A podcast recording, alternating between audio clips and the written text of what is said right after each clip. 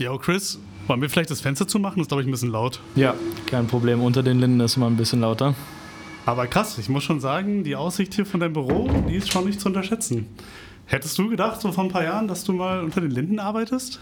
Nee, ehrlich gesagt nicht. Ich glaube, keiner in meiner Familie hätte auch damit gerechnet, aber da habe ich mir den Druck irgendwie immer selbst gemacht und ich bin eigentlich auch sehr zufrieden damit. Und vor allem ein Thema, über das wir mal sprechen sollten und damit herzlich willkommen bei Pain Points. Wir sprechen mit euch über Wendepunkte im Leben, in dem ein Mensch zum Handeln bewegt wird.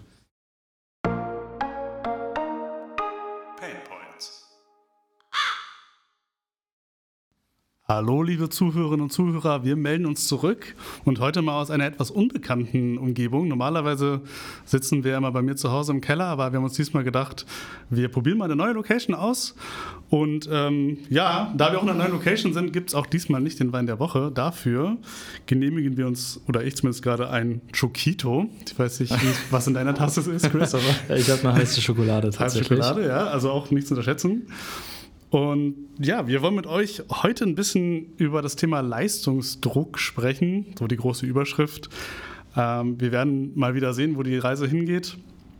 Aber zunächst erstmal, ja, wie geht's dir, Chris? Was, was machst du so? Was macht das Leben. Leistungsdruck ist eigentlich ein äh, relativ großes Thema gewesen in den letzten Monaten, würde ich schon fast sagen. Und äh, man will jetzt auch aufpassen, dass man nicht zu viel in die Richtung Stress und schwierige Zeiten wieder abdriftet, die wir schon mal abgehakt haben vom Thema her. Aber grundsätzlich, ähm, glaube ich, kennen wir alle so eine Situation, in der man sich von der Gesellschaft oder beziehungsweise von seinem Umfeld vielleicht unter Druck gesetzt fühlt. Manche Leute finden da, glaube ich, sehr direkte Worte für, Eltern manchmal auch oder auch Vorgesetzte.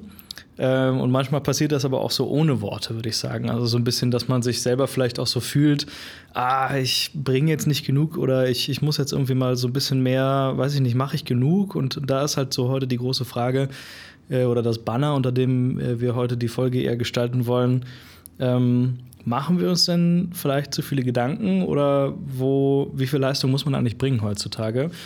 Und das fängt ja schon recht früh an. Also wenn du so drüber nachdenkst, äh, Leistung, die man erbringen muss, da denke ich zumindest immer zuerst an die Schule.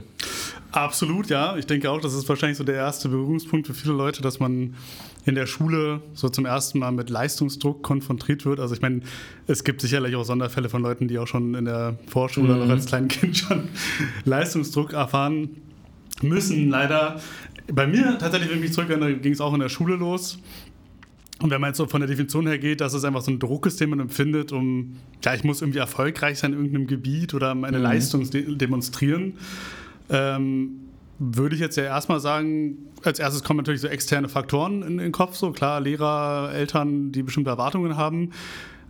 Ich glaube, wir können auch noch darauf eingehen, dass man natürlich auch sich selbst sehr viel Leistungsdruck machen mhm. kann. Und wenn wir auf so eine Metaebene gehen, können wir ja sogar fast sagen, dass man sich immer ja diesen Druck auch selbst macht. Ne? Klar, man sagt auch äußere Umstände, aber die interpretieren wir und dann machen wir uns ja selber diesen Druck. Ne? Also mhm. Also das ist sicherlich jetzt auch ein bisschen so metamäßig, aber mhm.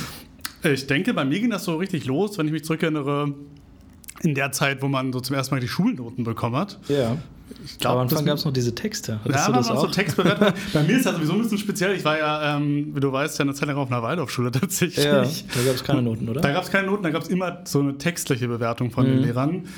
Die hat Vor- und Nachteile, sag ich mal, weil du kriegst natürlich dann so, so eine halbe DIN A4-Seite einfach, wo ein Lehrer hat, sagt, hier, so und so hat sich, hast du dich jetzt bewährt im Schuljahr mhm. und dann kann man da viel reininterpretieren, mhm. wie man halt bei Texten machen kann. Eine Zahl ist natürlich erstmal eine ganz klar so, hier Skala 1 bis 6. Gibt es denn da eigentlich in, in diesem System auch so Ausfälle? Also kann man da auch sitzen bleiben? Oder? Tatsächlich nicht. Das ist auch okay. ein Punkt. Also mhm. man wird wirklich durchgeschliffen, sage ich mhm. jetzt mal so hart es klingt. Ähm, ich war ja bis zur Mittelstufe auf dieser Schule, danach bin ich auch wieder auf eine staatliche Schule gegangen. Ich bin mir gerade nicht mehr ganz sicher, wie es in der Oberstufe ist, aber ich glaube, so von der ersten bis zur ja, siebten, achten Klasse ist da schon so, dass eigentlich das Credo ist, so wir nehmen alle Leute mit. Mhm. Ähm, man kann nicht sitzen bleiben. Ist auch wieder so ein Thema, wenn wir mal bei Painpoints Schule irgendwann reden, da gehen wir wahrscheinlich auch nochmal da detaillierter irgendwie drauf ein. Mhm. Ähm, aber ich denke mal so, ich bin ja dann, also das ist natürlich ganz interessant, ich war von der ersten bis zur dritten Klasse auf einer staatlichen Grundschule. Mhm. Und dann äh, hatte ich damals schon, das ist jetzt weniger Leistungsdruck, aber ich weiß noch, dass ich war so ein Schüler, ich musste mich immer ein bisschen eingrooven so bei allen Sachen. Und da war meine Mutter damals der Meinung, ich denke, mein Vater war auch mit involviert, aber so dieses, ah, okay, vielleicht wäre so eine andere Schulform für mich gut, weil ich war so am Anfang jemand, der jetzt nicht so, ich war nicht so der aufgeweckteste Schüler, Ja. ganz ehrlich. So. Ja. Und dann hat meine, äh, meine Eltern ja damals irgendwie so meine zwei, eine Schwester so auf eine Förderschule geschickt. Und dann waren die, ja, dann schicken wir mal unsere beiden Söhne auch noch dahin. Und dann bin ich dann nach der dritten Klasse äh, auf dieses andere System gewechselt. Das heißt, ähm, ja, und da war dann erstmal nicht so krass der Leistungsdruck. Aber als ich danach dann auf ein äh, Gymnasium gekommen bin, also das war dann siebte Klasse, habe ich das dann schon gemerkt. Also ich habe tatsächlich dann auch sogar freiwillig, bereue ich auch nicht, also ich habe eine Klasse wiederholt, aber es war so, ich habe mich zurückstufen lassen so. Einfach weil ich von diesem Switch so von Waldorfschule auf normale Schule war schon ein bisschen hart so. Ähm, und generell muss ich sagen, Leistungsdruck, äh, gerade, also ich war ja noch einer dieser Jahrgänge, ich habe noch nicht dieses, also irgendwann wurde ja dieses, glaube ich, G8-Abi, also dass man nur zwölf Jahre braucht fürs Abitur. Mhm. Elf Das, nur, oder elf oder so, keine Ja. Ahnung. Ich bin, das kam kurz nach mir, glaube ich. Ja. Ich kann mich noch an so ein paar Leute erinnern, die, da kann man auch schon so von Leistungsdruck sprechen, die so richtig so, ey, ja cool, ich habe jetzt ein Jahr weniger Schule, aber man muss natürlich den Stuff dann auch in einem Jahr, also weniger in der Oberstufe mit der Klar, das ist, ne? das ist Also. das Thema. Ne? Ich habe mich immer gefragt bei diesem, bei diesem System. Bei mir war das, glaube ich, gerade so, als ich, ähm, ich habe erst ein Gymnasium besucht und dann eine Gesamtschule später. Ähm, also Gesamtschule, für die, die es nicht wissen, das ist quasi eine Verbundsform aus äh, Realschule und Hauptschule, glaube ich, und Gymnasium. Also sind alle Sachen unter einem Haus. Und so ein bisschen die, die äh, in den niederen Zweigen quasi sind, die können aber trotzdem Abitur machen, wenn sie sich, glaube ich, bewähren oder sowas. Mhm, ist dann so ja. Empfehlungsprinzip bisschen. Also du kannst grundsätzlich in so einer Gesamtschule alle Abschlüsse noch machen, aber da kommen halt mehrere, und da sind wir gleich beim Thema, äh, man will auch nicht zu sehr in die Schule eindriften, aber mehrere ja, Bildungsgrade, keine Ahnung, wie man es jetzt beschreiben soll. Also da wird ja schon so vorsortiert und so ein bisschen habe ich den Eindruck gehabt, auch mh, wie, also wie, wie, wieso eigentlich? Äh, so die, grundsätzlich, wieso bleiben Leute sitzen? Nur weil du halt, also ich muss sagen, ich habe mir in der Schule nie Mühe gegeben. Ja, ich Das muss ist sagen, ich, ich auch nicht so Ein krass. drastisches Statement so. Ja, aber ist so, ist so ja, Ähm, muss man schon sagen. Und das Ding ist, ich habe trotzdem einige, also ich habe in den meisten Fällen, ich hatte so zwei, drei Hassfächer, also es ist ziemlich lustig, tatsächlich Mathe war eigentlich immer so das schlimmste Fach für mich, das habe ich überhaupt nicht gemocht. Heute jongliere ich jeden Tag mit äh, sehr hohen Zahlen rum, um mal so einen kleinen Einblick zu geben. Aber grundsätzlich sind Zahlen eigentlich heute mein Leben, äh, beruflich gesehen. Und dass ich dann auch in so einem Berufsfeld, wo man halt viel mit, mit Rechnung, mit Kalkulationen eben auch arbeitet, ähm, aber auch viel mit Kommunikation vielleicht auch sitzt. Und das ist so ein bisschen das, was mein, mein Job eben äh, im Vertrieb da verbindet. Das hätte, glaube ich, niemand damals gedacht. Ich habe es ja im Intro gesagt. Deswegen, wie wenig prägt denn eigentlich so ein frühes Stadium, wo du halt vielleicht auch als Mensch noch gar nicht entwickelt bist, wie wenig prägt die Leistung da dein späteres Leben? Weil warum wird dir da so viel abverlangt im, in Bezug auf Klausuren und warum muss man, das ist halt so eine Frage, die ich mir immer wiederum stelle, wenn ich so ein bisschen an die Schule zurückdenke. Da war das unglaublich wichtig, dass irgendwelche Hausaufgaben durchgedröhnt werden nach der Schule. Also ich meine, du kommst aus der Schule raus und dann werden Hausaufgaben gemacht. So, da vorher ging nichts. Und ich habe manchmal auch gelogen, dass ich die Hausaufgaben nicht aufhatte. Mhm. Aber das wurde ja richtig kontrolliert, wenn du so überlegst. Du hattest ganz bestimmt ein Hausaufgabenheft, oder? Ja, ja, Ja. oh Gott. Das war wie so ein Kontrollmechanismus, Ganz schlimm. wo du Hausaufgaben, die du nach der Schulzeit, weil du sie in der Schulzeit, weil die nicht ausgereicht hat, an, es ist so viel Material, was da in die Köpfe von jungen Leuten gepresst wird, wurde quasi das ausgelagert und es hieß dann irgendwie auch für die Eltern und da denke ich mir halt so, was ist das auch für eine Chancengleichheit? Stell dir mal vor, deine Eltern sprechen kein Deutsch beispielsweise. Ja, oder nicht ja. so gut. Oder sie Mhm. kennen sich halt vielleicht auch mit bestimmten Themen nicht aus, die du, weil sie eine komplett andere Schulbildung hatten, auch Painpoints deutsche Kultur kommt Ja. wahrscheinlich auch noch. so, und dann kommst du als Kind nach Hause und, und bist aber auch eigentlich auf die Hilfe deiner Eltern angewiesen, weil ich hatte oftmals die Situation, dass auch meine Eltern vor, vor offenen Fragen standen, die, die, die wir dann beide vielleicht nicht unbedingt beantworten konnten bei manchen Schulaufgaben. Mhm. Und wenn das dann, also je nachdem, in welchem, ja, sag ich mal, Haushalt man dann auch zurückkehrt und du hast diese riesige Last. Teilweise hatten wir in jedem der, keine Ahnung, vier Fächer, die man am Tag hatte, nochmal dick Hausaufgaben auf. Und dann Mhm. war der Tag eigentlich ruiniert, wenn die dann bis zum nächsten Tag oder so waren. Und du hast in dieses Hausaufgabenheft richtig so reinschreiben müssen, ja, ich muss das und das und das außerhalb der Schule noch machen. Das ist so meiner Meinung nach eigentlich, wenn die, also wenn ich heute Feierabend habe, dann habe ich hoffentlich, ne, also es gibt Ausnahmefälle durchaus, dazu kommen vielleicht später noch Überstunden und so. Warum macht man Überstunden vielleicht auch freiwillig? Aber wenn ich heute nach Hause komme und im Regelfall habe ich dann Feierabend und dann ist halt Schluss. Und im Grund, Grunde genommen ist ja die Schule eigentlich auch so, da bist du jetzt nicht gerne hingegangen, jetzt mal ehrlich, oder? ja, das kommt, glaube ich, tatsächlich sind wir da, glaube ich, beide ein bisschen biased, weil ich kenne, also mir fallen zumindest zwei, drei Leute ein, wo ich schon sagen würde, die sind sehr gerne hingegangen, aber die haben sich auch, glaube ich, sehr diesem System Schule halt angepasst, mhm. gute Noten geschrieben, aber ich habe dann auch oft die Feststellung gemacht, man kann gute Noten auch dadurch schreiben, dass du dich einfach wirklich diesem System Schule halt einfach komplett hingibst. Ja, wenn du auswendig lernst, auswendig wo ist dann der Mehrwert dabei, ja. Äh, genau, und ähm, ja, und da habe ich auch letztens auch, kurz zum Abdriften, äh, ich habe letztens irgendwas über äh, so einen Vergleich, so ein kultureller Vergleich zwischen China und Deutschland gelesen. Ja, Welten auch dazwischen, ne? Absolute Welten und dass zum Beispiel da auch dieses Auswendiglernen so kulturell ganz normal und so, das macht man halt und du mhm. sollst auch weniger jetzt ähm, dieses fördern, dass du jetzt so outside of the box so mhm. denkst, so, sondern mhm. wirklich, okay, du sollst halt auswendig lernen. Mhm. Und ich glaube, ähm, ja, also ich glaube, wir driften wahrscheinlich jetzt sehr in dieses Thema Schule ab, deswegen versuche ich uns das mal ein bisschen wieder rauszuziehen, weil äh, kleiner Spoiler dazu wird auf jeden Fall noch eine Folge kommen. Ja. Ähm, da, da kann man wahrscheinlich auch sehr, sehr viel drüber reden.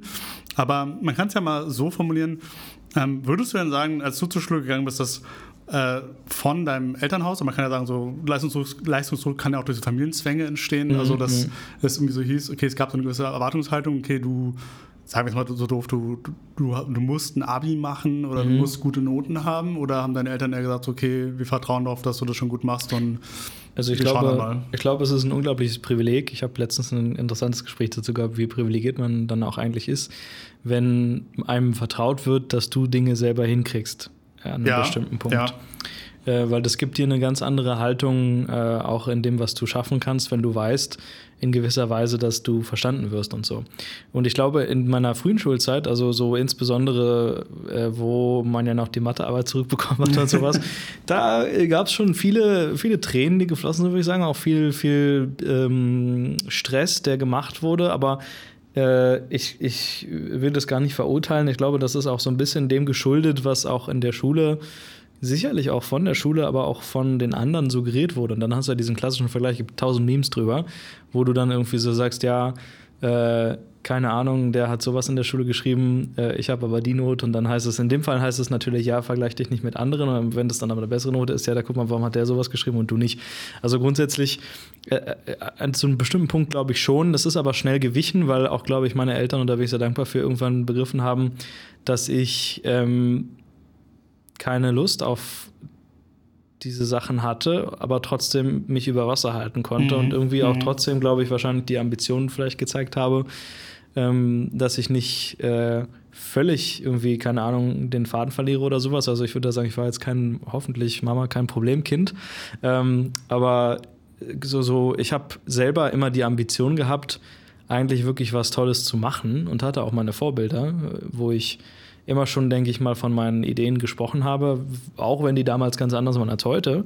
Mhm. Aber dem kann man ja dann ableiten, okay, der wird schon irgendwie wissen, und ich weiß, wir haben auch mal Nachhilfe gehabt und sowas alles und meine, ah, keine Ahnung, MSA ja. habe ich dann super gut gemacht und so, aber es waren einfach nachmittags für mich, und das habe ich nie eingesehen, deswegen habe ich da immer mir selber auch sehr viel Druck gemacht, wahrscheinlich, einfach andere Sachen viel spannender und interessanter, als noch mehr in der Schule zu hängen. Und ich habe nie das Verständnis dafür gehabt, warum man den ganzen Tag eigentlich mit sowas irgendwie verschwenden müsste. War wahrscheinlich ein sehr früher Kritiker des Schulsystems schon. Aber ich glaube, am Anfang vielleicht schon, aber wie gesagt, doch einfach, weil es für die auch neu war. Ne? Für vieles machen Eltern, weil sie es nicht besser wissen, logischerweise. Man kann es nicht verurteilen, wenn sie es ja. auch vielleicht selber so gekannt haben. Oder das ist halt immer so eine Frage, ab wann, ab wann löst du dich von dem, was du kennst, los und oder traust dich selbst, äh, deine eigene Handschrift in, sagen wir mal, Erziehung oder was auch immer im Leben überhaupt zu machen. Also auch meine Eltern haben sicherlich noch einen Part gehabt, wo sie erwachsen geworden sind, während ich in der Schule war.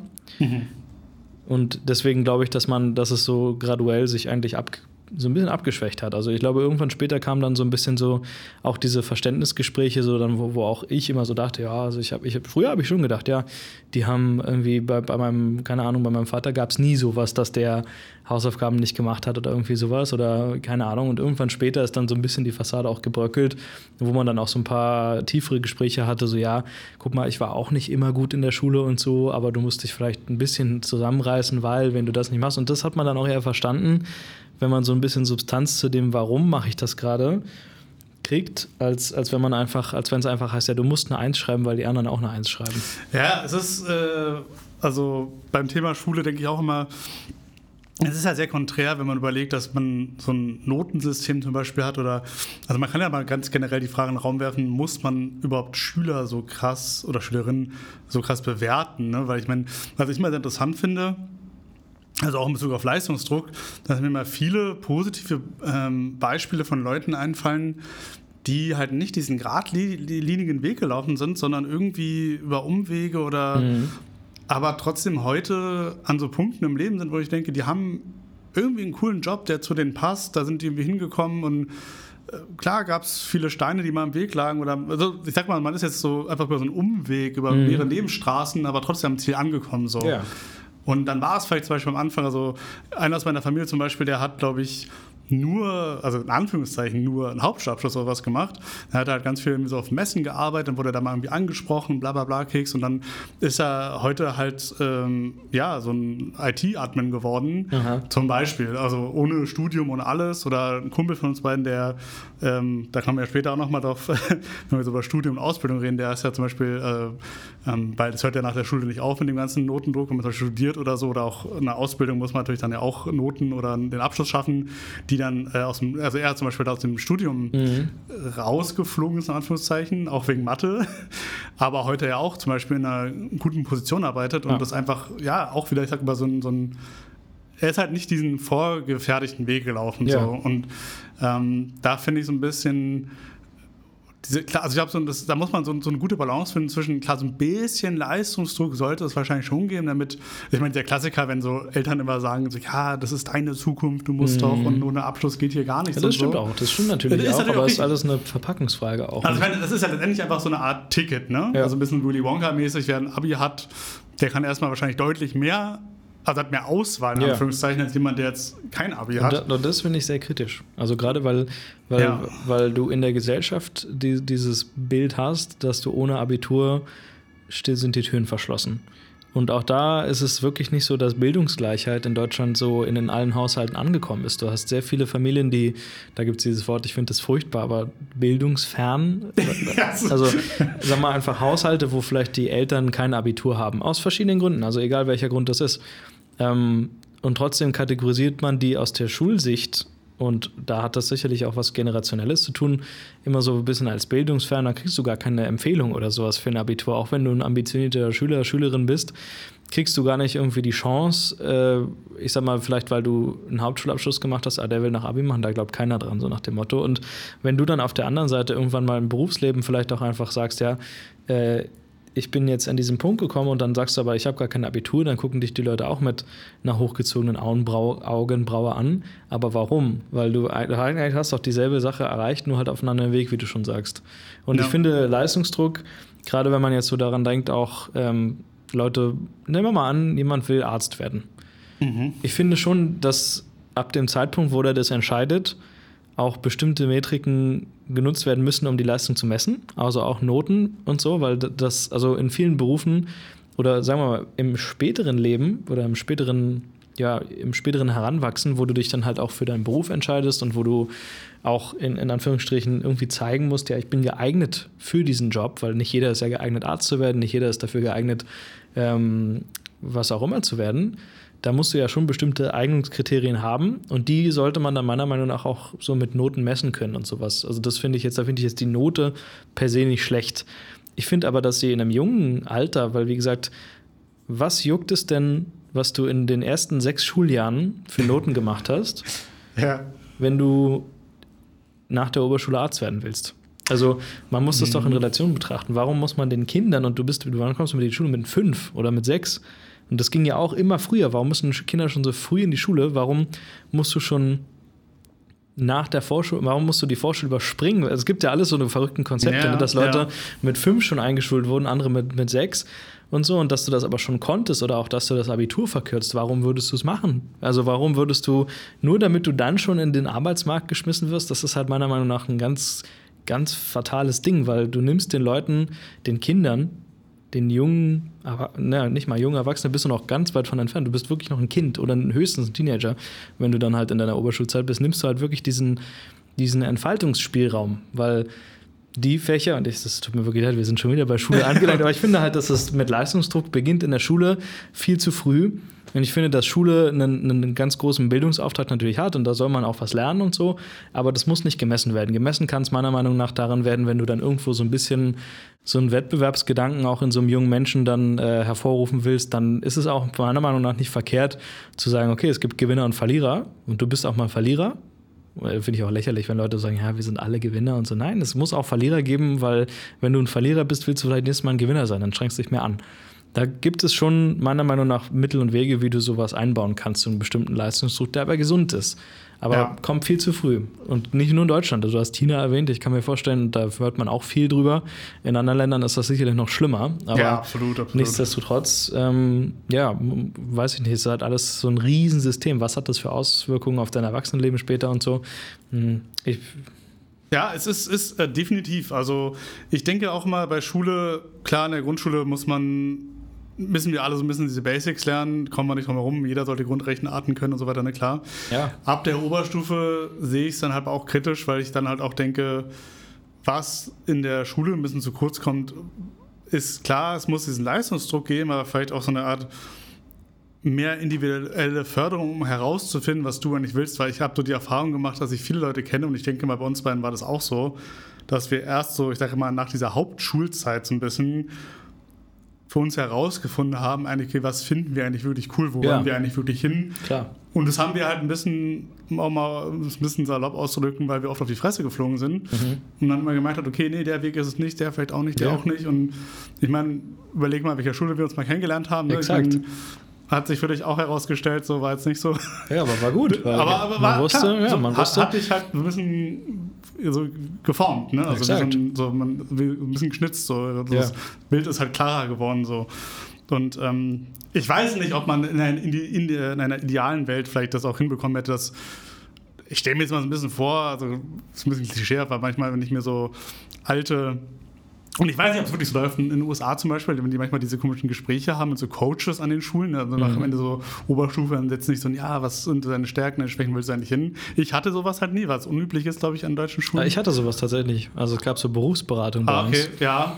Das war so kurz, das war glaube ich in der 10. Klasse, äh, kurz bevor man den Realschulabschluss dann gemacht hat. Okay. Dann, hatten, dann war halt so ein bisschen, ja, willst du dann noch Abi machen oder willst du schon direkt in die Berufswelt eintauchen? Wenn ja, und dann haben wir, das erinnere ich mich so ein ganz furchtbar langsame Datenbank an, von, von, ähm, vom Arbeitsamt, glaube ich, war das sogar, Ja.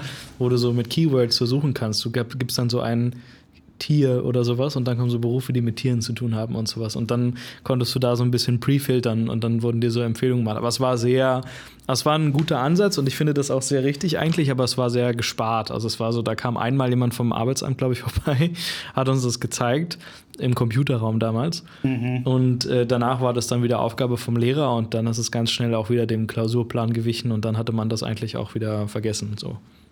Ja, und ich muss sagen, was so Schul- und Leistungsdruck angeht, das sind, glaube ich, so externe Faktoren, die man sich teilweise auch gar nicht aussuchen kann, sind so Sachen wie, wie ist so meine Familienkonstellation, weil ich meine, mir fallen immer so Leute ein, der hat das alles so gepasst, die Mhm. haben sich gut diesem System Schule anpassen können, haben dementsprechend gute Noten geschrieben, haben ihr Abi gemacht und äh, die Eltern haben immer so unterstützt und bla und vielleicht sogar so weit, so nach dem Motto, okay, der Vater ist Anwalt und ich will es auch unbedingt werden und dann Mhm. bist du auch dann mal später selber Anwalt geworden. Mhm. Also, es hat sich alles so gefügt und alles hat so funktioniert und dann gibt es aber auch viele Leute, wo das halt so konträr ist, wo es halt nicht so gut passt, die vielleicht, äh, obwohl die Eltern vielleicht studiert haben, dann eine Ausbildung machen wollen Mhm. oder andersrum. Ich meine, es gibt ja auch viele Leute, die zum Beispiel jetzt nicht aus dem Akademikerhaushalt kommen, aber äh, so ein bisschen so, nee, ich will aber später studieren und auch meine Eltern werden mich dabei nicht unterstützen können, in Anführungszeichen, weil es ist wahrscheinlich auch ein Unterschied, ob ich jetzt aus einer Familie komme, wo deine Eltern dir sagen, ja, ach, ich habe doch damals auch studiert, ich weiß ja, wie es läuft. Mhm. Oder wenn das für dich sowas,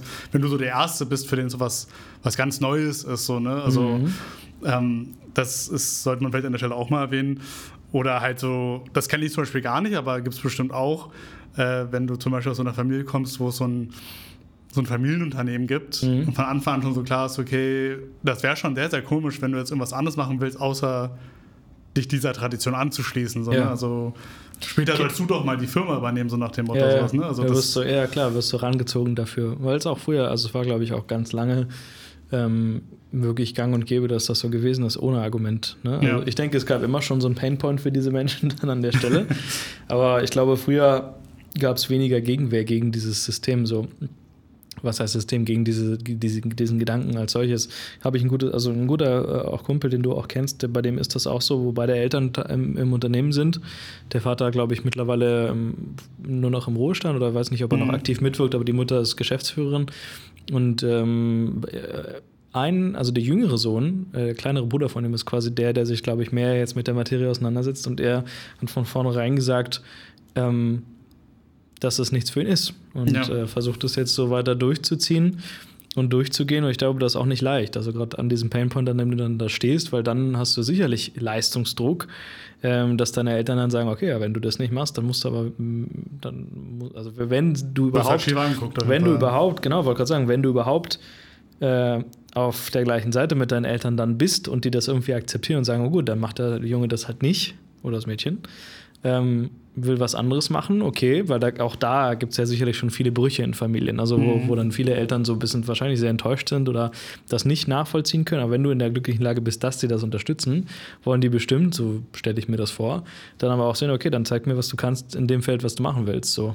Also sicherlich hast du viel Druck, glaube ich, weil auch wahrscheinlich viel, denke ich mal, wenn man es dann irgendwie vielleicht nicht packt oder so, vielleicht auch viel so, ja, nachdenken, okay, ach, jetzt, jetzt habe ich irgendwie die Chance gekriegt, mich selber zu entfalten und so, jetzt läuft das alles nicht und sowas. Und ich glaube, auch gerade in einer großen Stadt wie Berlin äh, ist es, glaube ich, auch wieder mal so ein, wie bei allen Dingen, so ein Überangebot an Möglichkeiten. Und wie du schon sagst, was ich sehr wichtig fand, wann weiß man denn eigentlich, was man machen will? Also in der Schulzeit wusste ich das noch nicht und ich, ich glaube, da bist du auch rein den Einflüssen von deinem Umfeld ausgesetzt. Ne? Dann kommt irgendwie, ich erinnere mich noch, da kam einmal so ein, ein Bundeswehroffizier in unsere Klasse. Ah, krass. Und hat so für die Bundeswehr geworben. Irgendwie dachte ich, ja, das ist es. Ja, okay, das hat krass. nicht lange angehalten. Ja. Das, hat, das war so eine, so eine kurz, und das meine ich mit Einflussnahme, das gibt es bestimmt in den USA auch. Das ist also ja, noch tausendmal mehr als bei uns, aber dass dann irgendwelche natürlich auch so äh, wirklich Lobbys, kann man eigentlich schon fast sagen, auch in die Schulen reingehen aus Berufszweigen oder auch eben ja, aus, aus der Politik. Also ich erinnere mich, dass auch mal unser Bezirksbürgermeister, glaube ich, in der Schule war und so ein bisschen mhm. so für Verwaltung geworben hat und so. Also da wird ja auch viel Einfluss genommen und als junger Mensch weißt du dann halt wirklich noch nicht so richtig, glaube ich, zu urteilen. Genau wie du vielleicht in dem Alter von, sagen wir mal, 15, 16 Jahren noch nicht so richtig weißt, dass ein bestimmtes Tattoo, was du dir jetzt unbedingt wünschst, vielleicht nicht so geil ist in ein paar Jahren, weißt du? Und genau, also warum spricht man jemandem so eine Entscheidung ab? Weil viele Eltern sagen, nee, spinnst du, du machst dir mit 16 Jahren noch kein Tattoo. Und zu Recht. Also ja, hätte ich ja. die Erlaubnis bekommen, hätte ich jetzt Tattoos, die ich bereuen würde, sage ich dir ganz ehrlich. jetzt habe ich welche, die ich mir mit 20 dann zugelegt habe, die ich nicht ja, bereue. Und ich glaube halt, dass du mit 16 ähm, einfach äh, dich noch sehr leicht beeinflussen lässt und das ist gut, weil du da viel aufsaugen kannst. Du kannst auch viel, glaube ich, dich deinen Horizont erweitern. Aber du nimmst dann auch einfach, glaube ich, relativ früh eine Entscheidung für was so wichtig ist. Deswegen meine ich, warum lässt man, warum verbietet man Leuten, weiß nicht, ein Tattoo zu machen oder irgendwas äh, mit 16 zu machen? Aber wenn dann irgendwie eine Entscheidung wie, was will ich mal machen in meinem Leben schon mit 16 getroffen ist, dann sagen alle, ja, toll, der weiß, wo er hin will und so. Nee, weiß er nicht. Das ist dann noch viel. Also, und selbst wenn er es weiß, vielleicht ist es dann in fünf Jahren nicht mehr so. Also dann, deswegen glaube ich, dass unser, unser, weiß ich nicht, Bildungssystem und unser Leistungsdruck schon sehr früh anfängt, zu früh meiner Meinung nach. Und gerade zum Ende hinaus, dann wirst du irgendwie so fallen gelassen, habe ich den Eindruck. Und gar nicht vorbereitet auf viele Dinge. Ich finde, dann sollte man entweder später anfangen, gemessen zu werden. Mhm und dann auch vielleicht mehr die Freiheiten lassen, dass du dich dann so ein bisschen auch anguckst. Guck mal, mein Lieblings-, mein größtes Hobby zurzeit, wie schon mehrfach erwähnt, was ist es? Geschichte, mhm. Antike, Röm ja. Römisches Reich und so. Es ist so mein, mein Hobby-Ding, ne? Philosophen. Hat mich nie interessiert früher. Weißt du, ich hatte Latein, hat mich nicht gejuckt. Ich hatte, also es, hat, es war wirklich kein Thema, was mir Spaß gemacht hat. Auch wenn es da kurz angesprochen wurde, weil du den Druck hattest, eine gute Note darüber zu schreiben. So, dann sagen die Leute, ja, hättest du mal Geschichte studiert und so weiter, wenn du dich für Rom interessierst und so weiter. Und ich sage, nee, hätte ich besser nicht gemacht, weil ab dem Zeitpunkt, wo mir irgendjemand eine Pistole auf die Brust setzt und irgendwas abfragen will von mir und irgendwie, und irgendwie ich so den Druck habe, oh, mein, mein, mein, damit ich Brot auf dem Teller habe, deswegen muss ich jetzt bestimmte Sachen gut wissen. Und das kann alles Mögliche sein, Geschichte, äh, aber auch eben Mathe und sowas. Das weißt du zu der Zeit einfach noch nicht. Und dann macht es dir, glaube ich, auch die ganze Sache kaputt. Und so kann ich jetzt sagen, ich habe ein wunderbares Hobby. Da habe ich Spaß dran, irgendwelche Tonscherben zu ersteigern auf Ebay, die aus irgendwo in Italien mal ausgebuddelt wurden, 3000 Jahre alt sind. Da habe ich Spaß dran, wenn ich eine Säule irgendwo sehe und davor stehe und ich denke mir, wow. Aber da ist kein Druck dahinter, weil das ist so mein Hobby und einen beruflichen Weg habe ich auch gefunden und da bin ich auch gut angesiedelt jetzt. Aber die Entscheidung kam, wie du schon ganz richtig sagst, viel später. Ja, an der Stelle mal ganz kurz äh, erwähnt, ein kleiner Funfact, den ich letztens gelesen habe. Äh, wenn ich jetzt sagen würde, du bist ein, ja, jemand, ein Amateurgeschichtslehrer zum Beispiel, dann würde ja. man ja sagen, dieses Wort Amateur ist ja so negativ ja, übersetzt. Ja. Habe aber letztens gelesen, dass Amateur ja aus dem Lateinisch, Latein kommt natürlich und übersetzt heißt der Liebe wegen. Oh, für ein Amor, ja, klar, natürlich. Und dann habe ich mir gedacht, das ist eigentlich ein geiles Wort. Ja. Aber man denkt ja immer, ja, das ist so ein Amateur. Das ist, der, der, der, ja, hat nichts drauf. Irgendwie. Das ist ja spannend. Stimmt, das ist eigentlich voll negativ belastet, ja, amateurhaft gemacht, sagt ja, man ja auch so. ja, aber, aber eigentlich, man, weil ich habe das in irgendein, ich habe irgendein Video geguckt, ja. da meinte einer so als Kritik, so, ja, das Video ist ein bisschen amateurhaft gemacht. Und ja, ja, das kannst du doch nicht sagen. Das, nee, das also for the love of. Und ich war so, okay, for love. Dann habe ich so geguckt, so, ah, krass. Der wahre Sinn des Wortes ist tatsächlich, dass du etwas aus einer, ja, aus einer Überzeugung, aus Passion. Von daher müssen wir eben nur an der Stelle embracen, das Wort Amateur sollten wir vielleicht. Das ist ja mal ein schönes Learning. Ja, cool. Das muss ich, muss ich wirklich sagen. Ja, an der Stelle muss ich sagen, ja, bin ich ein amateurhafter Historiker natürlich. Ne? Also ja, ich, ich muss sagen, das ist eine Sache, die einem super viel Druck rausnehmen kann, weil es gibt viele Dinge. Bei mir war das zum Beispiel Musik mal eine Zeit lang beim Thema Leistungsdruck zu sein. Ich hatte, wie, als ich so 18 war, glaube ich, gab es so eine Weiche in meinem Leben, so nach, nach der Schule, wo ich dachte, okay, ich, das war immer so mein größtes Hobby, Musik machen so. Mhm. Amateurmusiker. Also war auch Amateurmusiker. ja, also ja. war es tatsächlich so. Ja, ja. Und dann war sie überlegen, okay, mache ich das jetzt wirklich beruflich oder nicht so. Und dann habe ich irgendwann für mich, und dann war diese IT-Schiene, auf der ich jetzt bin, so die andere mhm. Entscheidung so. Und dann habe ich mich letztendlich halt für die IT entschieden. Und habe ich eine Zeit lang auch echt mit mir gehadert, weil ich mir so, ja, vielleicht wäre irgendwie Musik irgendwie auch cool. Oder vielleicht kann ich das irgendwie miteinander verbinden und so. Habe auch überlegt, ob ich dann irgendwie IT-Tonstudio-mäßig was machen kann oder so. Und mittlerweile bin ich aber wirklich so in Peace mit der ganzen Sache, weil mhm. ich dieses Amateur-Ding, dieses, okay, man hat so außerhalb von seiner Profession, sage ich jetzt mal so ein mhm. bisschen, einfach Dinge, für die man sich begeistert und interessiert und vielleicht auch viel Zeit investiert. Also ich meine auch dieses, klar, wenn du jetzt reisen gehst und so, ne, und da, mhm. da kann man es natürlich auch cool verbinden. Also ich meine, als wir oder du ja länger als ich, äh, letztes Jahr äh, so Work and Travel mhm. ist natürlich eine super geile Sache, um zu arbeiten und gleichzeitig, wenn man dann sich für Geschichte interessiert ja. oder so, ja. also besser geht es ja. halt nicht. Ne? So ist es ganz richtig. so, ne? und, ähm, und ich finde, da kann man sich dann so ein bisschen den Druck auch wieder ein bisschen rausnehmen und sich damit versöhnen, weil ich bin jemand, ich glaube, der immer Probleme damit hatte, mich um was festzulegen. Was mich, mhm. glaube ich, auch sehr unterscheidet von Leuten, also ich kenne so ein paar Beispiele von Leuten, die, wie du schon meintest, so, oh, ab 16, die wissen, was sie wollen. Ja.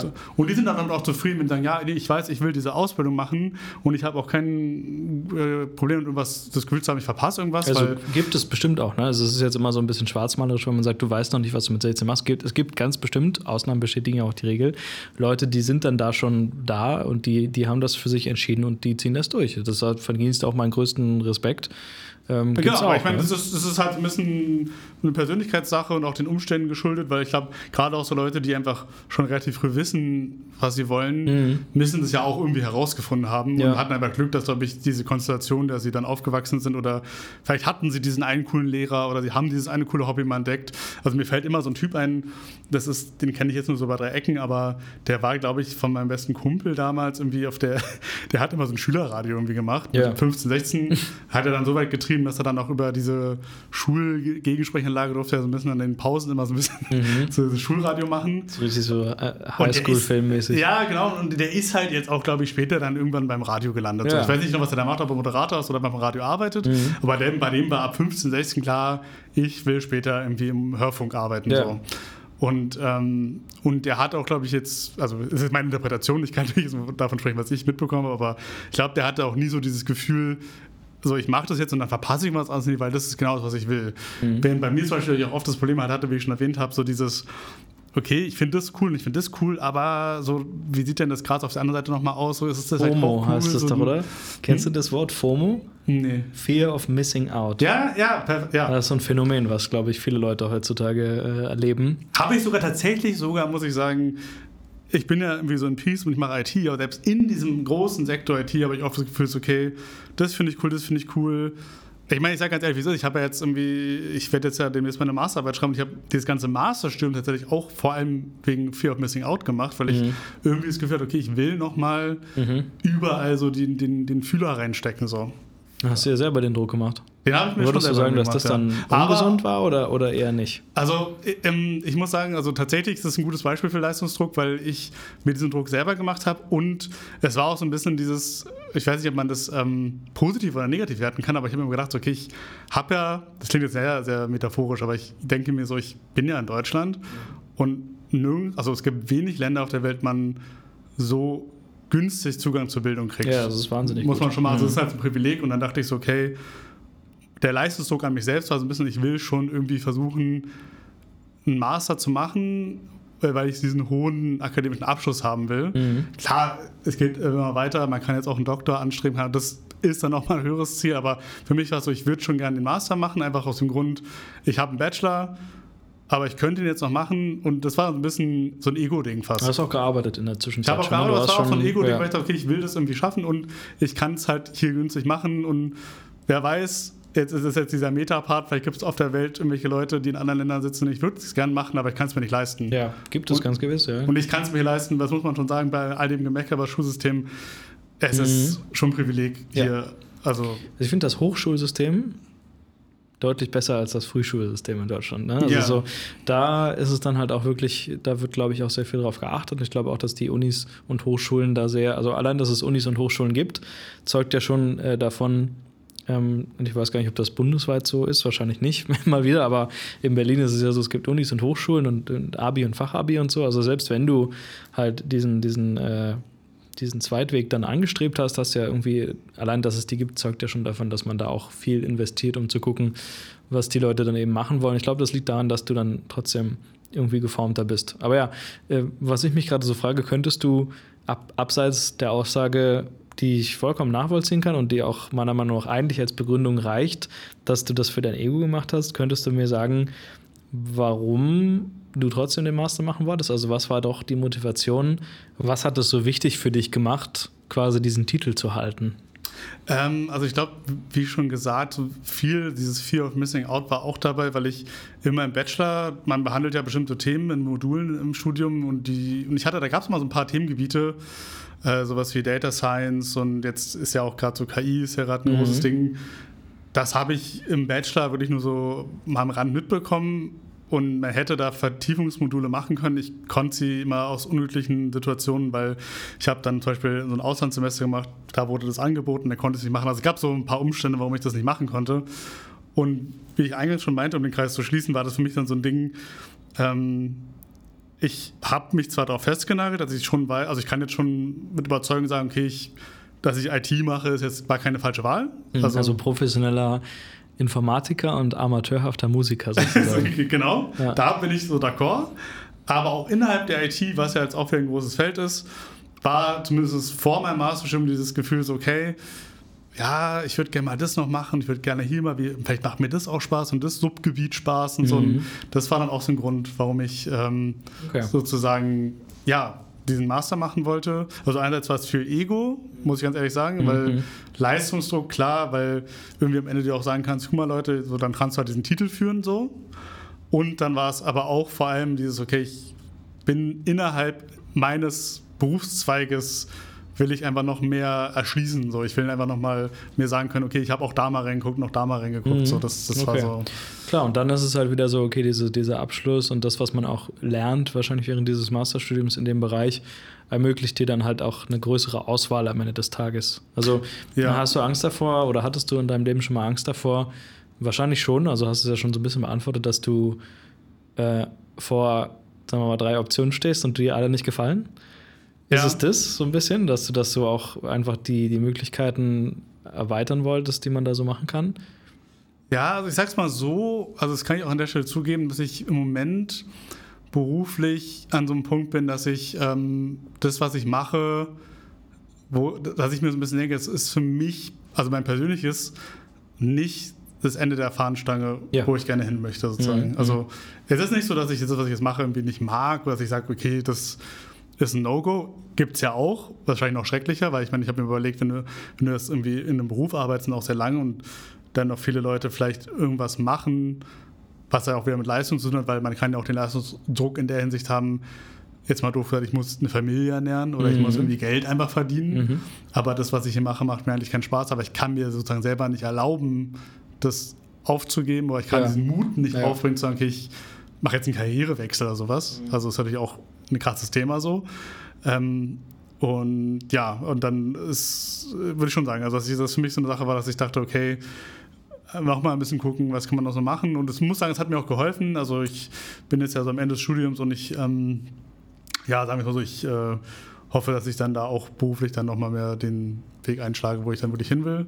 Und da war es von der Orientierung her auf jeden Fall gut, das zu machen. Vielleicht landest du ja auch unter den Linden dann tatsächlich. Ja, also Nein, also grundsätzlich äh, verstehe ich das schon gut. Ich muss sagen, wenn ich so bei mir drüber nachdenke, mh, hm, hatte ich, glaube ich, und das habe ich am Anfang angesprochen, ähm, zumindest, ich weiß nicht, vielleicht ist es hinter den Kulissen so ein bisschen gewesen, aber ich hatte selten den Eindruck, dass meine Familie mir nicht vertraut hat in dem, was ich mache. Mhm. Und auch die Tatsache, dass ich mich da mal umorientiert habe, Stichwort an welcher Schule haben wir uns kennengelernt. Ich hab, ja. bin da äh, grandios auf die Fresse gefallen in dieser Schule weil ich auch gar keinen Effort reingesteckt habe. Also es hat mir sehr früh, hat es schon, ähm, das war eine, eine schulische Ausbildung, die wir beide da gemacht haben.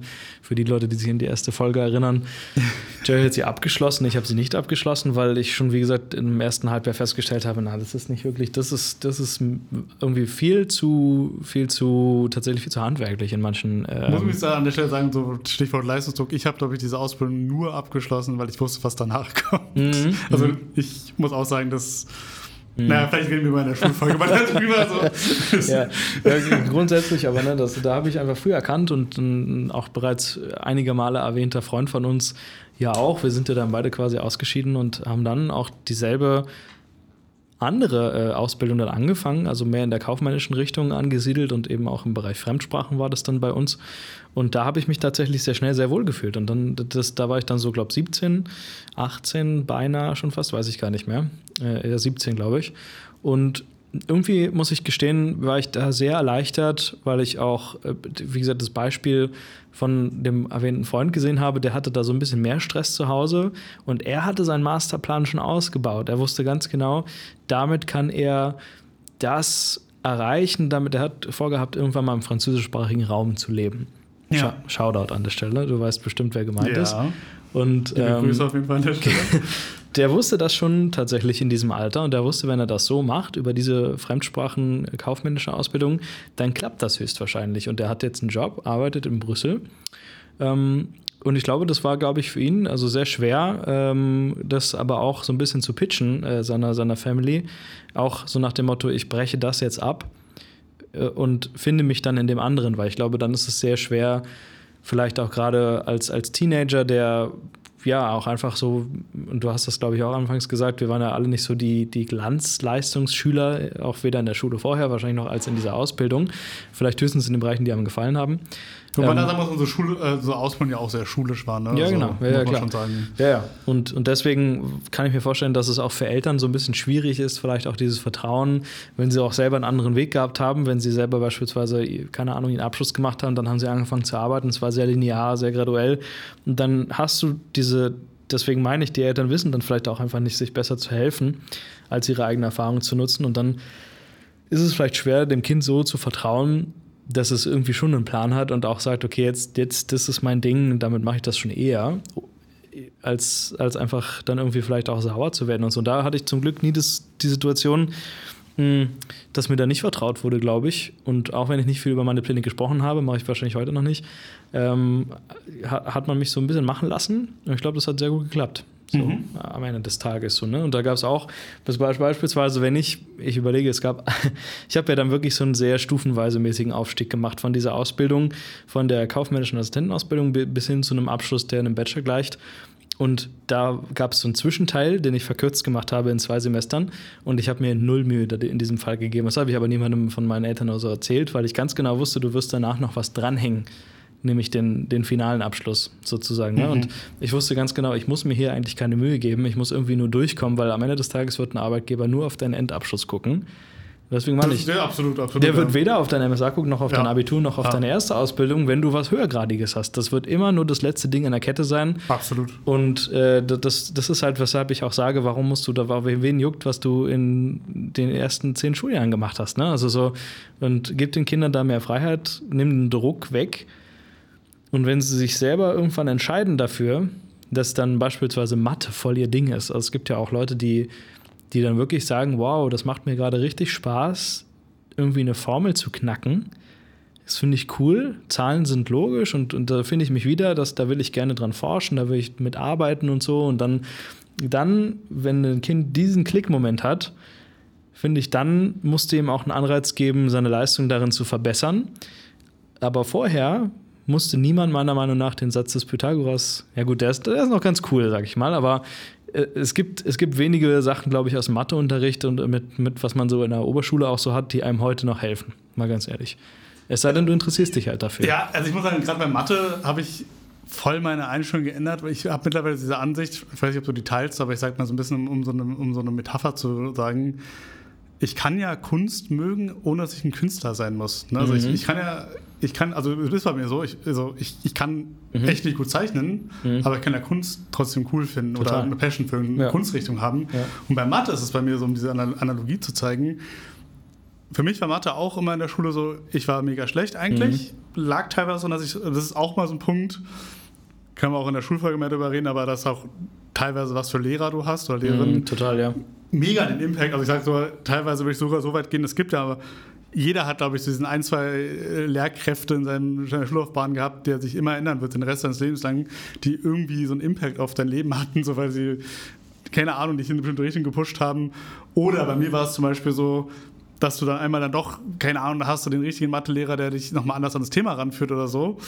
Ähm, ist bei mir, glaube ich, ein bisschen zu spät passiert, aber ich habe dann später irgendwie so ein bisschen festgestellt für mich, dass ich am Anfang war ich, glaube ich, noch so diesem, in diesem Team drin, so, ja, nee, Mathe ist scheiße. Und dann gibt es ja die ganzen Mathe-Memes und warum mhm. gibt es Mathe und bla, ne? Und dann habe ich mir festgestellt, okay, eigentlich ist Mathe schon super faszinierend, weil es ist für mich halt so ein Tool, mit dem ja. ich halt die Welt beschreiben kann. Ne? Also ja. ich meine, ich kann Zusammenhänge erklären, ich kann mir Sachen ausrechnen, die vielleicht interessant sind.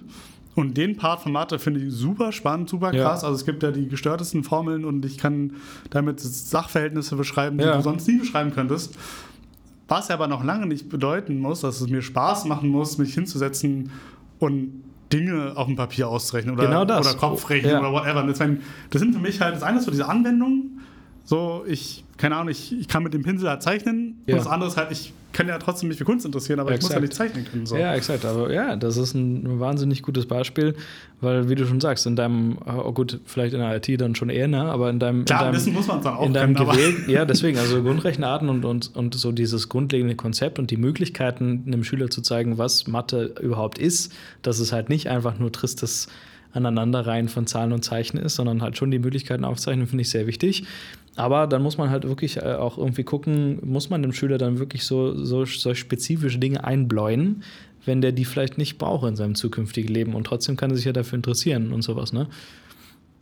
Ja, und vor allem finde ich gerade bei Mathe kann man es schön machen, aber sicherlich auch in anderen Fächern so diese Unterscheidung Mathe ist jetzt erstmal so ein Oberbegriff, aber gibt ja auch Leute, die sind jetzt meinetwegen Geometrie echt gut, weil die einfach ein gutes räumliches Vorstellungsvermögen haben oder an Stochastik, die sind einfach gut mit Statistiken ja. und, wie, und dann gibt es jemanden, der irgendwie gut daran ist, irgendwelche Formeln zu knacken, ja, so Algebra oder so.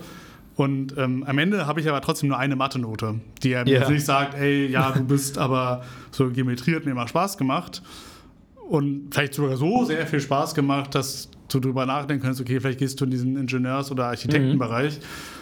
So, ne, ich meine, diese Unterscheidung findet ja nicht mehr statt. Deswegen finde ich das teilweise in der Schule dann ja auch gerade in der Oberstufe so ein bisschen zu oberflächlich teilweise. Weil, und ich meine, der Grund, warum wir es haben, und da ist natürlich wieder so, so ein Overall-Problem, wo wir am Anfang schon meinten, dieses, wir haben ja mittlerweile diesen Punkt erreicht, okay, dieser Leistungsdruck, okay, jeder muss eigentlich ein Abi machen. Mhm. Kann man ja wirklich mal vorstellen, warum eigentlich? Wir haben Ja, ja, jetzt auch ganz Problem, dass diese ganzen, warum eigentlich? Genau, alle ja. Ausbildungsberufe ja super gerade auch äh, leiden darunter. Wir Ja. haben ja viel zu wenig Fachkräfte.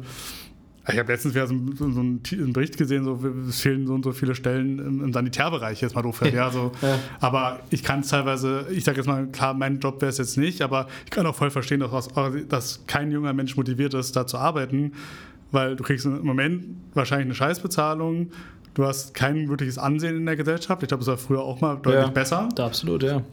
Und was meiner Meinung nach auch daher kommt, dass wir extrem diesen Leistungsdruck drauf verschoben haben, dass so mittlerweile brauchst du ja auch, um bei der Müllabfuhr zu arbeiten, am liebsten ein Abi, ne? Also Ja, eben, und, und das das, ist, war ja äh, früher gar nicht so gedacht. So.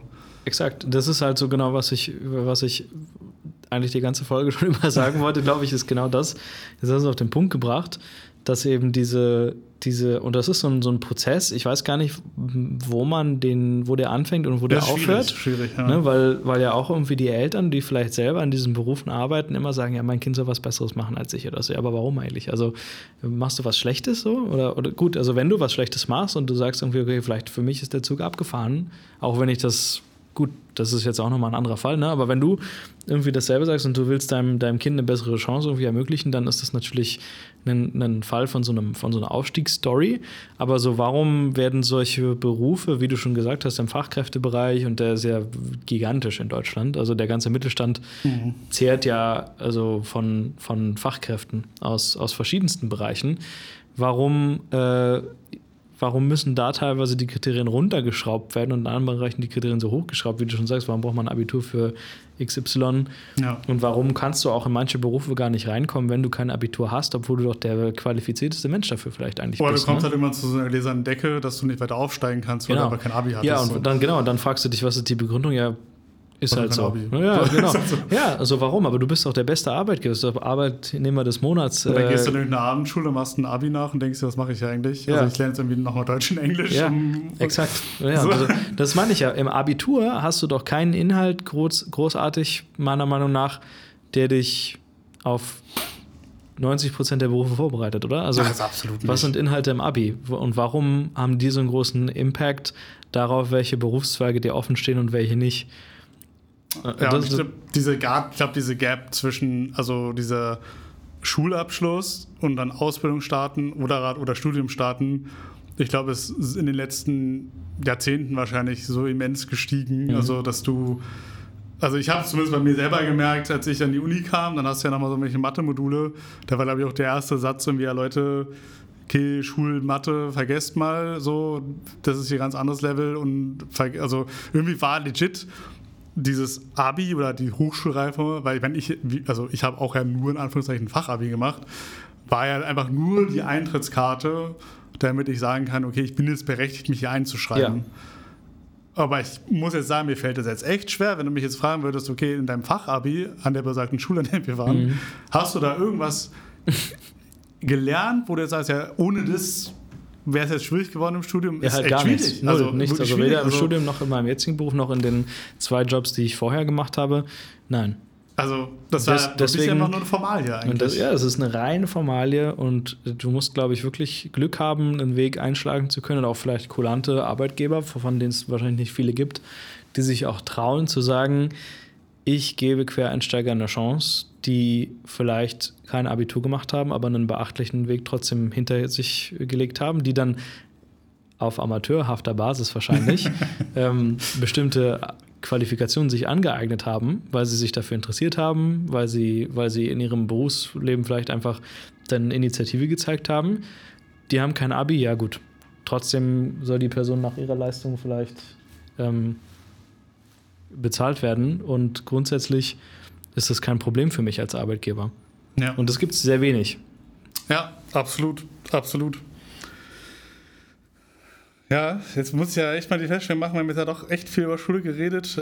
echt, nennen wir die Schule, äh, einfach vielleicht mal Leistungsdruck in der Schule, die Folge, ich weiß es noch nicht, aber Ja, das ist allgemein halt eine untrennbare Geschichte, oder? untrennbare Geschichte auf jeden Fall.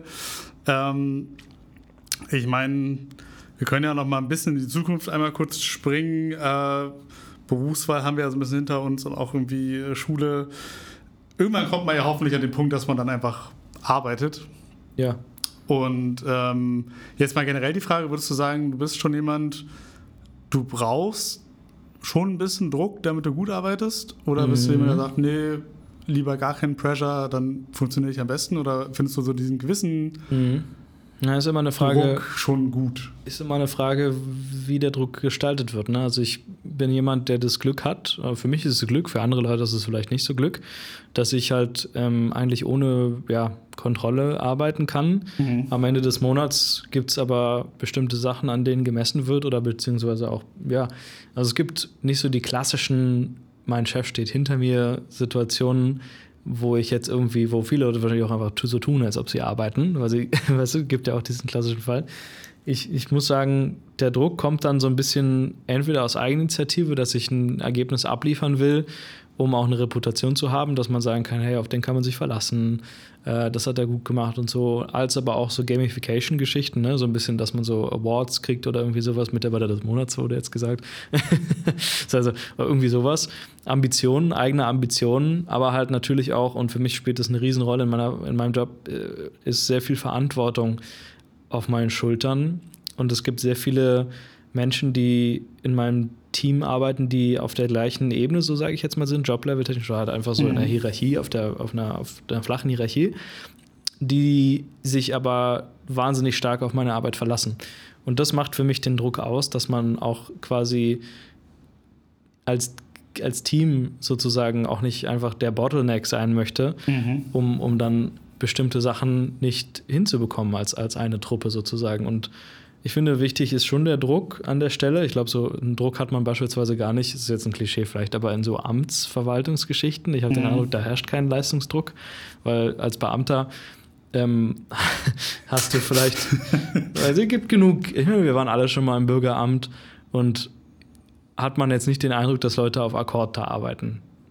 Nee, also ich meine, das ist eigentlich ein gutes Negativbeispiel, weil ich mir da auch oft denke, die Leute werden ja auch gar nicht dazu motiviert wahrscheinlich. Genau. Ne? Also, weil, Darauf wollte ich gerade hinaus, weil was ist deren großartige Motivation? Die werden da, die, die, die haben, also du kannst auch nicht gekündigt werden, was gut ist, finde ich, ne? Also, so, also bis zu einem bestimmten Grad natürlich, aber grundsicher hast du halt eine, eine sichere Stelle, das ist toll, da, das nimmt viel Druck auch von dir weg, aber ich glaube, es gibt auch wenig Motivation, über deinen Schatten zu springen in solchen verwalterischen Berufen, ähm, weil du wahrscheinlich auch mit sehr vielen schwierigen Sachen konfrontiert wirst, äh, auf die dich kein Mensch vorbereitet und weil man sich dann wahrscheinlich auch einfach oft denkt, dafür bezahlen die mich nicht gut genug oder irgendwie sowas, ne? Also, Finde ich einen spannenden Punkt, gerade diese, diese Beziehung zwischen Leistungsdruck oder Erwartungsdruck, aber auch ähm, Prestige oder Anerkennung Mhm. der Jobposition, die ich habe, weil ich glaube, wenn ich, wie du schon meinst, wenn ich jetzt ein Team unter mir habe oder halt Leute delegieren muss oder generell auch nach außen hin, weil ich glaube, wenn ich zum Beispiel in so einem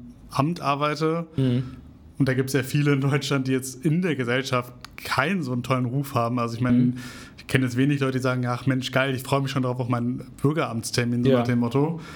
Das ist für denjenigen, der hingehen muss, frustrierend und wahrscheinlich auch für den, der auf der anderen Seite sitzt, frustrierend.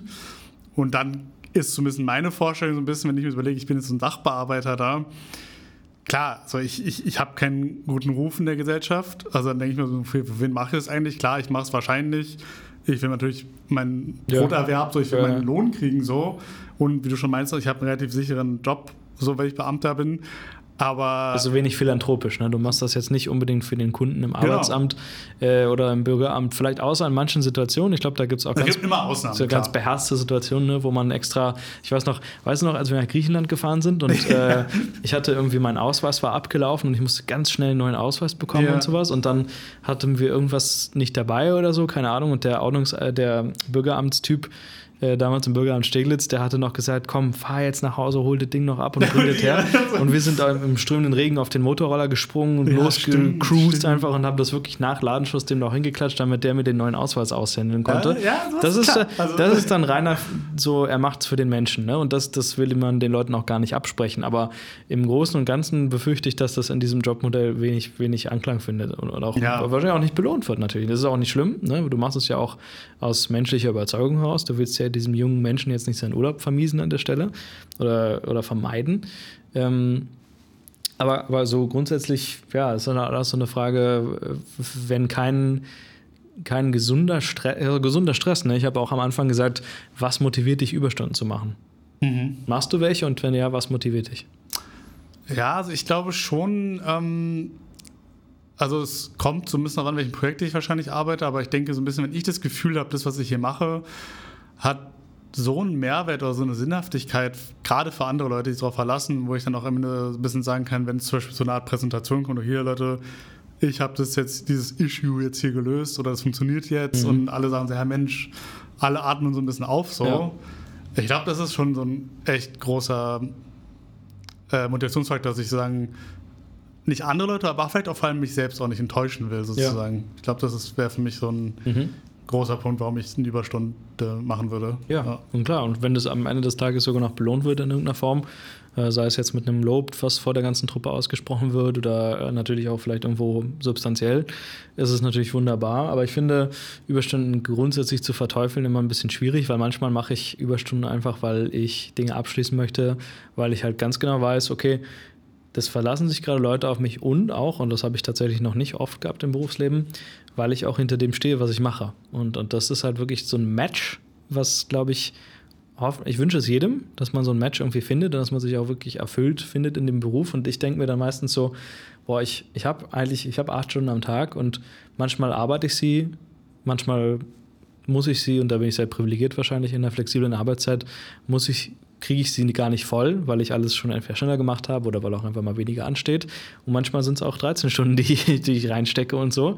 So balanciert sich das natürlich auch ein bisschen aus, aber das ist situationsabhängig und, und in gewisser Weise Work-Life-Balance ein ganz großer Faktor. Ich, ich, glaube, wenn man da auch investiert und, und so ein bisschen versucht, das Thema weiter, weiterhin für alle Menschen zugänglich zu machen, weil ich glaube, dass das geht dass man das in, in, in vielerlei Hinsicht auch implementieren kann, äh, dann, dann ist das ein großer Mehrwert am Ende des Tages, weil der Druck so ein bisschen von dir selber kommt, als, als eher äh, der Chef sagt, okay, wenn morgen, wenn morgen der Bericht nicht da ist, dann verlierst du deinen Job. Ja, auf jeden Fall. Und ich finde gerade bei Work-Life-Balance, denke ich mir auch oft, ist natürlich einerseits eine Sache, wo man als erstes immer denkt, okay, die kann ich dadurch schaffen, indem ich halt mehr Freizeit habe wo ich jetzt sagen würde, ja, ist sicherlich ein Punkt, aber ich glaube auch, wenn du gerade meinst, wenn so dein Job so ein Match irgendwie ist, und ich sag mal, da kann, finde ich, auch die Firma eine Menge machen, so nach dem Motto, okay, ich schaffe jetzt mal so eine Umgebung für meine Mitarbeitenden, dass die am Ende viele Benefits auch haben und sich vielleicht ein bisschen denken, okay, ich habe so eine Work-Life-Balance auch dadurch, dass ich jetzt so, keine Ahnung, ich sitze dann, ich meine, ist jetzt auch Fall, es ist eine Überstunde, wenn ich in, in, in, einem Büro bin, weil ich ja zum Beispiel gerne bin. Mhm und dann ist vielleicht schon offiziell Feierabend, dann mache ich vielleicht noch kurz privaten Stuff an meinem Rechner in dem ja. Büro oder trinke noch einen Kaffee, aber weil es halt so nett gerade irgendwie hier ist. So. Podcast im Büro auch. Oder Podcast, weißt du, und dann ist es also ein bisschen eine Frage, da würde ich jetzt bei Cass sagen, das ist ja auch schon positiv in die Richtung von Work-Life-Balance, so, ja. weil ich mir denke, okay, ach, das kann ich ja noch schnell im Büro erledigen. Mhm. So. Ja, ich finde, Wenn ich aber ein Scheißbüro habe, dann mache ich es halt nicht. Ja, ne? exakt. Ab dem Punkt, wo du dich, wo du anerkennst oder wo du in der Lage bist zu sagen, mein Job ist Teil meines Lebens und ich mache den nicht nur, um Kohle zu verdienen oder um den Kopf über Wasser zu halten, sondern ich mache den, wo ich, weil ich den, weil ich auch, weil das Teil meiner Identität ist. Mhm. Ähm, da haben wir auch mal, auch mal drüber gesprochen, genau. Äh, ab dem Punkt finde ich das jetzt nicht schlimm, dass wir hier gerade im Büro sitzen. Und ähm, ehrlich gesagt, es ist auch ein sehr bequemer Ort, muss man dazu sagen. Ja. Mit einem sehr schönen Ausblick, wie wir auch gesagt haben. Aber ich bin tatsächlich genauso ein Mensch. Ich fahre nicht jedes, jeden Tag ins Büro. Also ich habe, wie gesagt, das Glück, ich kann auch von zu Hause arbeiten oder von XY, wo ich möchte, grundsätzlich. Aber ich bin gerne wegen den, wegen den Kolleginnen und Kollegen aus dem Berliner Office, Shoutout an alle, ähm, im Büro. Und dann bin ich aber der klassische Mensch, der wirklich noch sehr lange im Büro ist, auch bis, bis es dunkel wird, weil ich ganz genau weiß, okay, es ist gerade so ein bisschen, also ich verbringe hier viel, viele Stunden am Tag, ich verbringe auch zu Hause viele Stunden am Tag.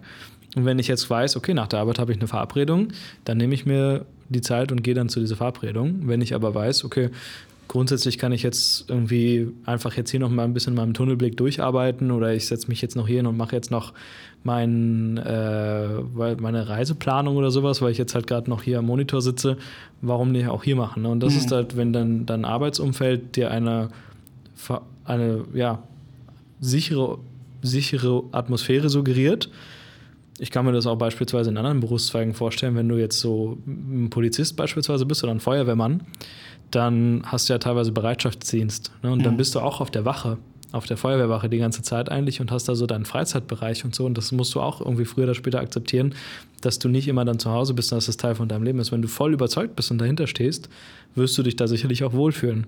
Ja, absolut, absolut.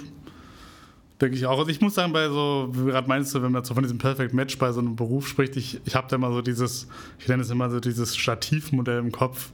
Und das stelle ich mir immer so vor, wenn, also muss ich halt vorstellen, wie so ein Stativ mit so drei Beinen. Mhm. Und ähm, einerseits ist es halt so ein bisschen diese Work-Life-Balance, Freizeitgeschichte, Mhm. die Bezahlung und die Passion, die Ja. du für einen Job hast. Und ich Ja. sag mal, für einen Job, in dem man motiviert ist, daran weiterzuarbeiten, sollten mindestens zwei dieser Punkte irgendwie Mhm. stimmen. Also entweder sollte die Bezahlung schon okay sein oder eine Work-Life-Balance. Dann kann man vielleicht auch mal sagen, ja, selbst wenn die Passion jetzt nicht so krass da ist, vielleicht ist es ja vielleicht für den einen oder anderen, der in so einer Beamtenbude hockt, so, dass er sich denkt, okay, es ist jetzt hier echt nicht meine Passion, aber die Mhm. Bezahlung stimmt und ich Mhm. habe auch genug Freizeit so. Zumindest finde ich manchmal die Öffnungszeiten sehr wild von manchen äh, Ämtern irgendwie. Ja. Aber, aber ähm, ich denke mal, für ein Perfect Match hast du ja wahrscheinlich in drei dieser Punkte, ähm, sag ich so, okay, es ist voll meine Passion, es macht Spaß, worauf ich Bock habe, so ich gehe Mhm. meinen Job auf. Ist ja wahrscheinlich sogar, gerade für Leute, die sich auch selbstständig machen, ist es ja fast ein Must-Have, weil sonst Du brauchst du nicht selbstständig machen, sonst läuft es sowieso nicht. Weil dann gibt es das Wort Überstunden ja wahrscheinlich gar nicht mehr so, weil dann ist dein Job halt dein Life irgendwie Ja, so. Ne? ja. Die Bezahlung, klar, irgendwie musst du halt von deinem Job gut leben können. Und diese Work-Life-Balance haben wir ja gerade drüber gesprochen, die man ja in vielen Bereichen ausleben kann. Klar, einerseits die generelle Freizeit, die man haben kann, also habe ich Urlaubstage, kann ich auch mal von zu Hause aus arbeiten, Homeoffice und so weiter, ne? Ähm, und so weiter und so fort. Aber wie ich auch schon meinte und wie wir gerade darüber gesprochen haben, auch viele Punkte, die mit reinspielen, so dieses, ist das Office irgendwie angenehm und cool, dass man da hingeht. Gibt so Kleinigkeiten wie, ey, kann ich mir da entspannen, wie gibt es so Getränke und weiß ich was, ne? Mhm, Also, nicht unbedingt jetzt diese, es gibt ja immer dieses Startup-Mentalität-Klischee, dieser Bier Friday oder Ja, wir stellen ja. immer irgendwie so einen, so einen. Korb mit äh, Fruchtfrüchten. so. Ja. Ich meine, eher Sachen drumherum, sicherlich auch solche Sachen wie ein Jobticket, ein. Firmenwagen, whatever. ne? Also all so Sachen, die irgendwie ja zur Work-Life-Balance auch beitragen. Ne? Also wenn ich jetzt irgendwie ne, ähm, einfach sagen kann, ey, ich, ich kriege da auch gute Benefits irgendwie. Ähm, gibt ja auch viele Firmen, die wahrscheinlich, also da, das ist bei uns jetzt auch nicht so Thema, aber da vielleicht auch sich super engagieren für so Leute, die Kinder haben, dass die dann Ja. irgendwie, dann gibt es ja noch einen Raum für Kinder, dass die da oder Betreuung oder whatever, das sind ja alles Punkte, die da auch mit reinspielen, finde ich. Und ähm, ja, genau. Und ansonsten, wir haben natürlich jetzt ein bisschen weniger über die ganzen negativen Auswirkungen gesprochen, die auf der Hand liegen. Klar, es kann, wenn man zu viel Leistungsdruck hat oder Stress, Angst, das Schlimmste kann sein Burnout. Also ich Mhm. muss sagen, ich persönlich tatsächlich, weil wir gerade über Schule gesprochen haben, kann mich an so ein paar Lehrer tatsächlich erinnern, wo es mal hieß, die hatten echt einen Burnout. Also ansonsten kenne ich tatsächlich zum Glück gar nicht so aus meinem näheren Umfeld, sage ich jetzt mal, wo ich weiß, okay, die hatten mal so richtig einen Burnout. Außer Mhm. Vielleicht- Community von ein paar Lehrern. So. Vielleicht ist das, so ja, wobei ich auch glaube, dass das, glaube ich, gar nicht so leicht ist, irgendwie auch zu identifizieren, zu diagnostizieren. das und ich glaube, dass viele Burnouts verschleppt sind oder auch einfach verkannt werden und dann einfach in einer, in einer Krankschreibung münden, die vielleicht gar nicht dem passt oder auch einfach in irgendwie Stress, der dadurch resultiert, weil das nicht richtig angegangen wird und so. Aber ich glaube, das ist ein Thema für sich Ja, äh, an der. Stelle, muss ich sagen. Und ich finde ja, natürlich hat es typischerweise für Paintballs immer wieder mal kleine Ausschweifungen gegeben. Grundsätzlich ähm, hoffe ich, dass wir das Thema trotzdem gut äh, zusammenfassen konnten, allgemein. Und so schön es in diesem Büro auch ist und so schön auch die Aussicht ist, äh, will ich jetzt doch gerne nach Hause gehen. und äh, wenn du nichts mehr hinzuzufügen hast, würde ich sagen, schließen wir auch die Folge hier einfach mal zu. Ähm, wir bedanken uns für immer fürs Zuhören, wahnsinniger Support und vielen Dank für eure Treue. Ja, auch von meiner Seite auf jeden Fall.